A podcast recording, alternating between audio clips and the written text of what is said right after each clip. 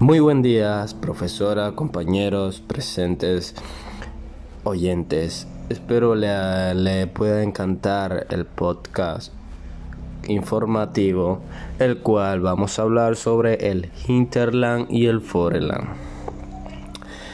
El fin último de un puerto es el trasvase de personas y mercancías desde los medios de transportes terrestres, ya sean carretera, ferrocarril, tuberías o vía fluvial. Al medio de transporte marítimo y para su diseño se debe considerar su relación tanto con las redes de transportes existentes, ya sean terrestres y marítimas, como los centros de producción y consumo. Además, dado que los puertos han sido el origen de los grandes asentamientos humanos, se quedan integrados en la ciudad, siendo necesario planificar las actuaciones teniendo en cuenta la cercanía al núcleo urbano. Hablaremos sobre el hinterland. El hinterland de un puerto representa la zona terrestre de origen o destino de la mercancía o pasajeros que pasan a través de un puerto determinado. Es, de forma resumida, su zona de influencia territorial. En la imagen, eh, o sea, muestran lo que son las poblaciones consideradas incluidas eh, dentro del hinterland.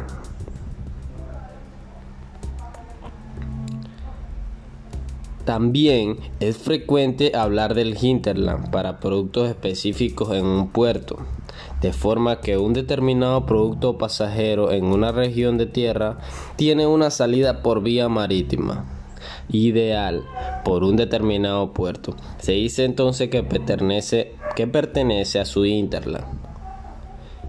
La comparativa de las curvas de isocoste de ese producto en los puertos de entorno nos ofrece la ruta óptima de entrada y salida de este producto en el territorio, siendo uno de los puertos del entorno en el óptimo para la importación y exportación.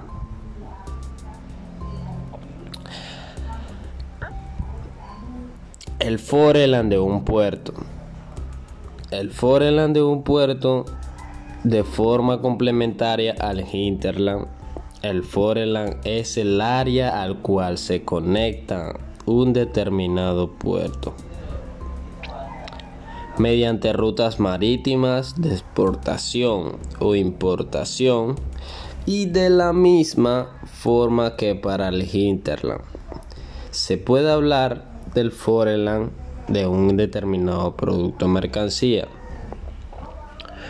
una vez tenido en cuenta los conceptos de hinterland y foreland para planificar un nuevo puerto comercial, se debe atender a lo que son las conexiones del nuevo puerto con las redes de transporte terrestre, ya sean las que están existentes, y a la cercanía de centros de producción y de consumo y la creación con las rutas comerciales marítimas existentes, dando así por conducida la fase de planificación de un puerto.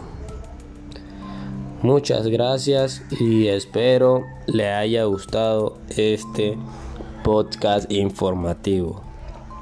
Gracias por su atención y espero le sea de agrado. Bye chicos.